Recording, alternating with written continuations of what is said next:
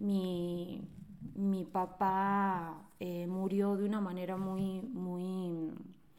Eh, eh, le matan en Caracas violentamente por un disparo en el corazón y, y, fue difícil porque nosotras vivimos todo eso, lo vimos muy de cerca. por muchos años me, me, acompañó ese, ese sonido de ese disparo en mi cabeza. Hola, hola, Cream Lovers. Bienvenidos a este su Cream Coffee Podcast, un espacio para conocer de diversos temas que estamos seguros que cambiarán tu forma de pensar. Porque todo tiene una historia y aquí estaremos descubriendo cómo cada historia cambia vida. Puedes escucharnos en Spotify, Apple Podcast y no te olvides de seguirnos en nuestras redes sociales, en Instagram y TikTok como Cream Coffee C. Bienvenidos.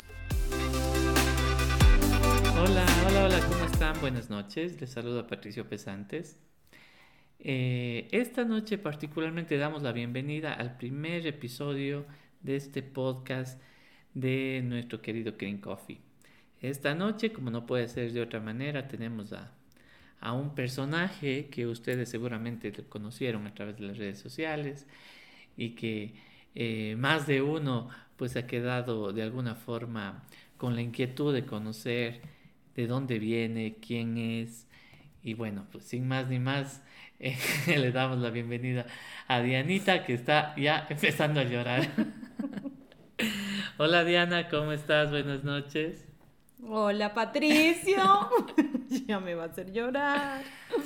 No, con, no. con, ese, con esa introducción, ¿cómo no voy a llorar? No, no, o sea, hay, yo creo que una de las cosas más interesantes que, que, que nos ha pasado en, en, el último tiempo, yo soy parte del equipo de Clean Coffee, es descubrir un montón de cosas que, que, que, que no, yo estoy seguro que tú no te esperabas, ¿no? Pero que al mismo tiempo habías estado trabajando mucho para eso. Entonces, pues sin más que más quisiéramos empezar. Hay algunas cosas que, que, a lo largo de estos meses muchos de las, muchas de las de los cream lovers, como tú les llamas, han ido dejando algunas inquietudes y es la continuación de una historia que es mucho más fácil escucharla de la persona que la ha vivido. Entonces, más bien, eh, empecemos, ¿no? Porque queremos escucharte. ¿Quién es Diana? ¿Dónde nace Diana? Bueno, eh, mi nombre completo es Diana Carolina Chacón González. Soy venezolana, nacida en la ciudad, en la capital de Venezuela, Caracas. Eh, nací en la maternidad Concepción Palacios. Y mm, bueno, nací como quien dice en, una situación bastante humilde. Eh, vivía en uno de los barrios más pobres de Venezuela de Caracas. Y, y bueno, mi edad no la voy a decir, ¿verdad? Claro, está bien. no, no, no. Ya quedamos que tú quedaste cumpliendo 29 años. Sí, ya sí, hasta ahí, hasta ahí. ya, bueno, eh, bueno, mi infancia fue bastante difícil, bastante ruda. Soy la hermana mayor de cinco hembras. Eh, eh, y bueno, a la edad de los nueve años eh, me mudé a la hermosa ciudad de Los Caballeros, eh, Mérida. Eh, soy de la sierra, por decir algo para que muchos entiendan. Bueno, mi, mi papá era de la sierra y bueno, con, un, con la muerte de mi papá nos mudamos a, a Mérida. Ok, ok. Eran cinco mujeres, eran niñas que, que, que vivían en, eh, juntas con tu mamá. ¿Cómo, ¿Cómo era la situación? ¿Nos podrías contar un poquito más? Eh, tú decías que eres la primera hermana. Cuéntanos un poquito más. ¿Cómo era esa niñez de Diana? Eh, ya voy a llorar, ¿sabes? A ver. Bueno,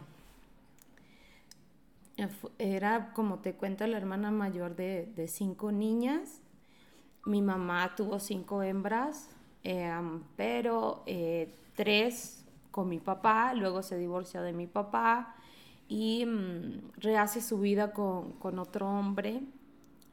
Eh, Eh, bueno, mi niñez en realidad fue muy dura, fue muy triste. Tocar este tema en realidad sí me, sí me toca muy de frente porque eh, en realidad tengo muy pocos recuerdos bonitos de mi infancia. Muy pocos, muy pocos. Eh, y bueno, era la mayor de cinco niñas, recuerdo momentos muy difíciles, pasar muchas necesidades, o sea, recuerdo que íbamos a las quintas de Caracas em, a pedir. Em, mi mamá no tenía trabajo, mi papá era un albañil. ¿Tú qué rescatas de eso? ¿Qué, es lo que rescatarías de, de esa infancia difícil? Rescato el sentimiento de maternidad que me hizo desarrollar ser hermana mayor.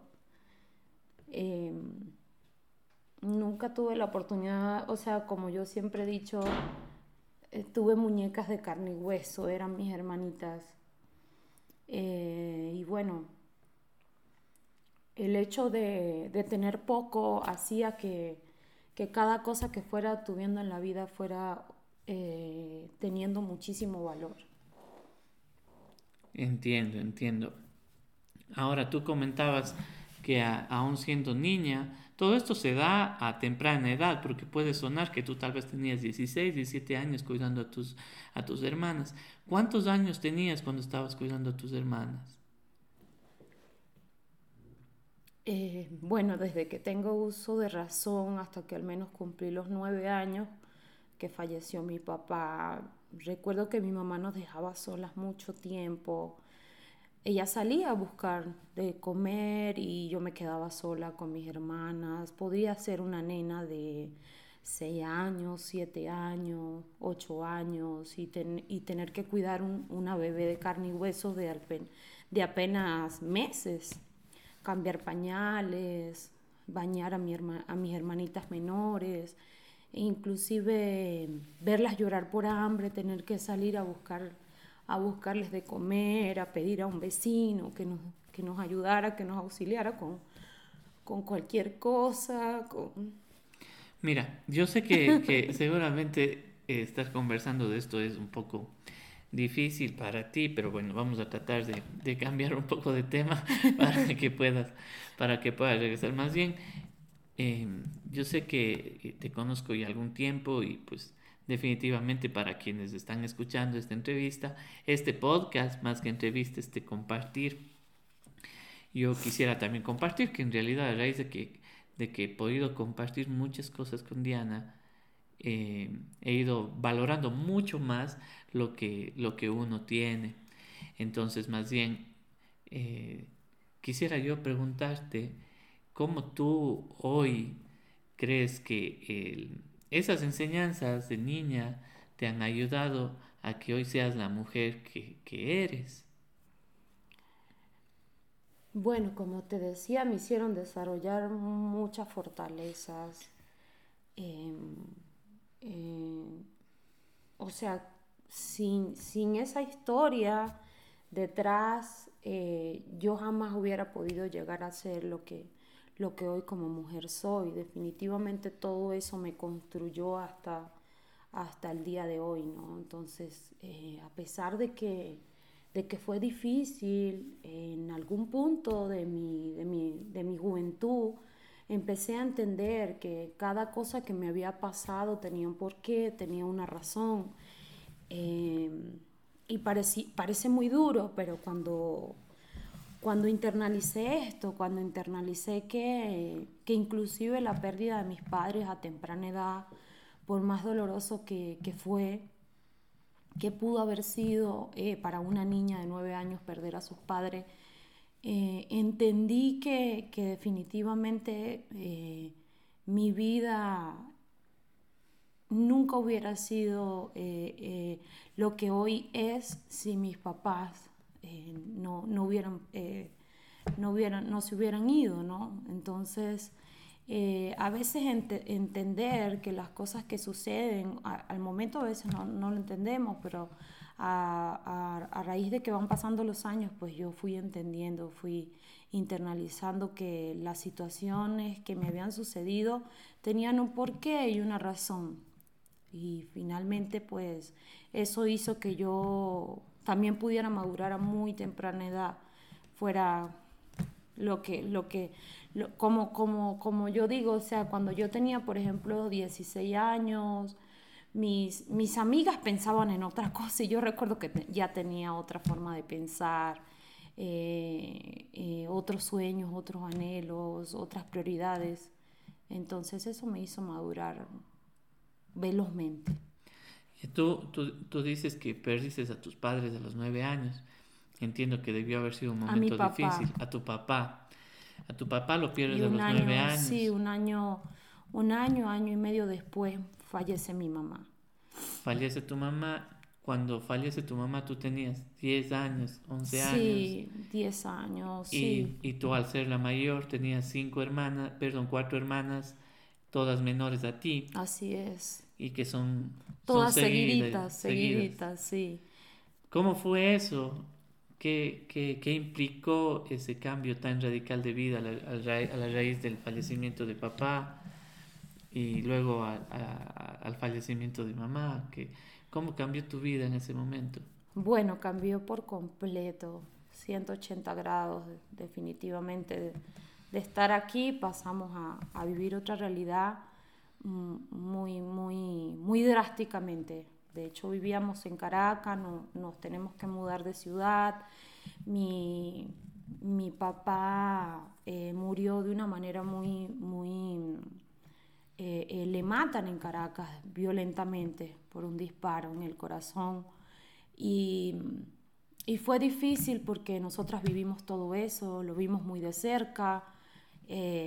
por muchos años me, me acompañó ese, ese sonido de ese disparo en mi cabeza. Y fue, fue, fue muy drástico porque mi mamá no tenía para mantenernos y mis tíos por parte de papá pues eh, es quienes prácticamente eh, se hacen cargo y dicen, le quitan pues, nos quitan del, del cobijo de, de, nuestra madre, pues por obvias razones, mi mamá no podía mantenernos, además vivía ya con un hombre que, no tenía, eh, no era ningún ejemplo bueno para nosotras. Y bueno, a partir de ahí nos mudamos, perdemos a nuestro papá, nos alejan de nuestra madre y al mismo tiempo nos separan como hermanas porque obviamente no podíamos estar todas bajo, la, bajo el mismo hogar, porque un tío no podía hacerse cargo de, de cinco, de cinco, de cinco niñas que quedaban huérfanas en ese momento. Entonces eso fue pérdida por todos lados. En ese momento para mí fue, fue, fue muy duro.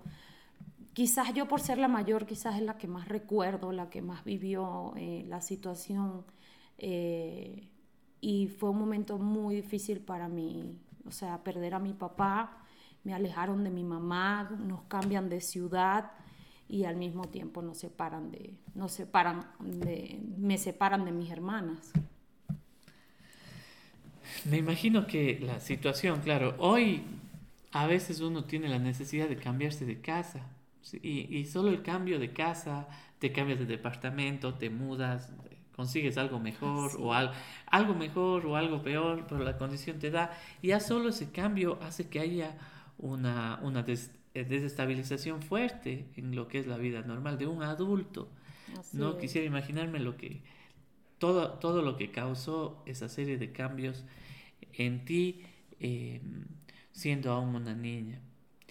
Pero eh, de todas formas es parte de lo que entiendo yo se construye Diana, porque eh, ahí empieza la construcción de una mujer que hoy nosotros la vemos tan interesante, tan fuerte, tan parece que nunca le, le fuera a vencer nada, pero obviamente entiendo también que tiene un, un, trasfondo y que eso ha venido pasando desde ahí. ¿Tú recuerdas la escuela? ¿Estuviste en la escuela mientras hasta los hasta los hasta que te, tus papás fallecen? ¿Cómo fue? ¿Ibas a la escuela? Muy poco fui a la escuela, o sea, recuerdo a mi mamá, era muy cómico porque recuerdo a mi mamá que convencía a las profes con algún regalo, le llegaba y me pasaban de grado, pero en realidad mi educación hasta lo que fue los nueve años eh, fue muy, muy, muy escasa, muy precaria, faltaba mucho a clases. Eh, fue difícil, fue bastante difícil. No recuerdo, o sea, yo no tengo un, recuerdo así vivo de, de, haber tenido una educación. Eh, de haber ido a la escuela, sí, no, haber, tenido amiguitas en un salón, o sea, eh, no me recuerdo en eso, en realidad tengo recuerdos muy escasos de eso. Sí, realmente empiezo a vivir, o sea, a estudiar, a recordar mi mochila, mis colores, mi cuaderno, ya en lo que nos mudamos de ciudad, en lo que estábamos viviendo con mis tíos, ya había fallecido mi papá y quizás ya eh, mis tíos tenían otra manera de, de, vivir también, otra manera de vivir y, obviamente ya ir a la escuela y eso empezó a ser parte de mi rutina. Ok, ahora cuando tú te mudas, tú te mudas ya de, sales de Caracas, estamos aún en los eh, 10 años, 9 años, 9 años y medio alrededor de esa edad, tú te mudas de Caracas a Mérida. Para tener una idea, hacer la relación. Si estamos en Ecuador, sería como cambiarte tal vez de dónde a dónde. De Quito a, Cuenca, sí, sí, sería la, la, la, comparación. Ok, solo que Caracas, está, ¿Caracas también es frío? Caracas es un clima templado, sí es frío, sí. Mérida, para donde te Pero Mérida es más frío. Sí, ahí llegaste al, a, a, Mérida. A mi Mérida, sí. Llegas de nueve años y medio, llegas a Mérida, ¿llegas dónde? Eh, bueno, llego a vivir con, con, unos tíos que eran mis, mis padrinos, o sea, se convierten en mis padrinos. Son, son quienes me bautizan, mi tía Leida, mi tío, mi tío Héctor y con ellos viví alrededor de, no sé, no, no tengo, no, ¿Tus tíos muy paternos o maternos? O sea, mi, mi, tío era hermano de mi papá, o sea, mi tío, paterno. Y mi tía Leida era la esposa de mi tía política. Eh, y con ellos viví, ellos tenían ya cuatro hijas. Y me toman a mí, este, otra, otra niña más de la casa, y era contemporánea con la menor, con Paola y con ellos viví este, un buen tiempo. No, me, no, no tengo bonitos recuerdos. Ahora, tus hermanas, o sea, tú llegas a vivir con ellas. Sí, mis hermanas fueron divididas con otros tíos. Por suerte mi papá eh, tenía una familia bastante grande, o sea, 14 hermanos. Entonces, ahí había como saltar. Había bastante gente para... había bastante gente para dividirse cinco niñas. Ahora, eh, ¿qué sucede? Empiezas ya, yo me imagino que empezaste a ir a la escuela. Sí, empecé a ir a la escuela. Pero ojo, tú te mudas y tu mamá se queda en Caracas. Mi mamá se queda en, Caracas. Mi mamá se queda en Caracas con la menor. Ok. Con Chichi, porque bueno, Chichi todavía era la más pequeña, o sea, la que podría tener mi hermanita la menor, debió haber tenido uno, un año, dos añitos estaba todavía dependiente de mamá, seguramente todavía mi mamá le daba pecho, o sea, era difícil quitarle a, la menor. Pero las cuatro nos fuimos a Mérida, inclusive una que no era, eh, eh, que es Jessica, que es, mi media, hermana.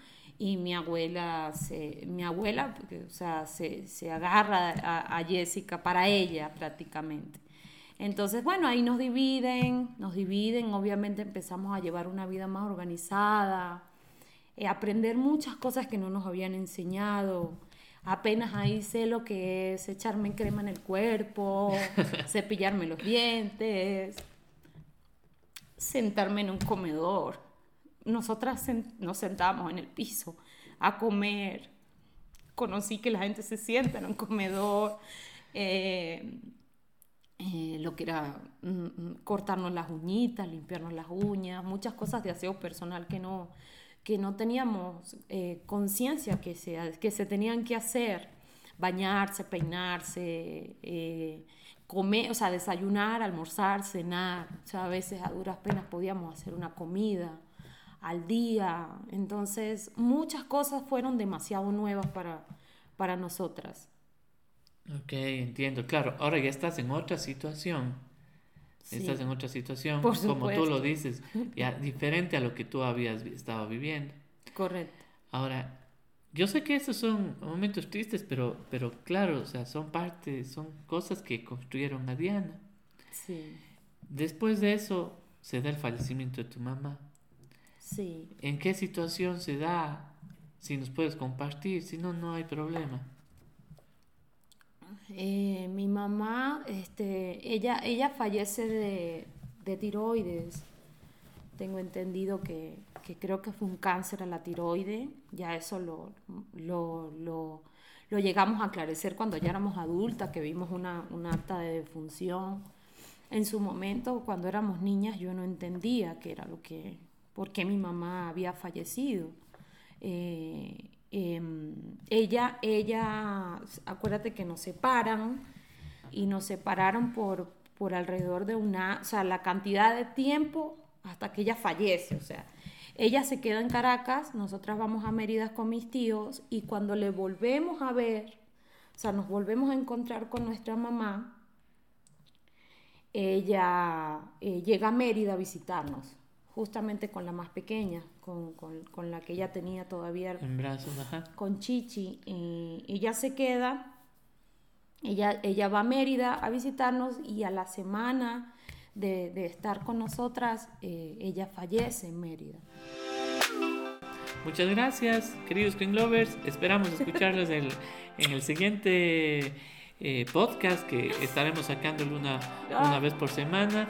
Así es que, de verdad, muchas gracias. Ya me No- compromete. No, no dejen de ir, no dejen de ir a la cafetería a probar ah, Allá todo, todo el menú que pueden seguir, pueden seguir- seguirnos en redes sociales. No se olviden Yes. que en Instagram estamos como Green Coffee C, en TikTok también Green Coffee C, ahora en Spotify también pueden encontrarnos como Green Coffee C. Así es que vayan allá y nos siguen, como dice Diana, vaya, vaya, haga la Vaya, tarea. haga la tarea. Ojo con eso. Listo. Los quiero, mis Green Lovers.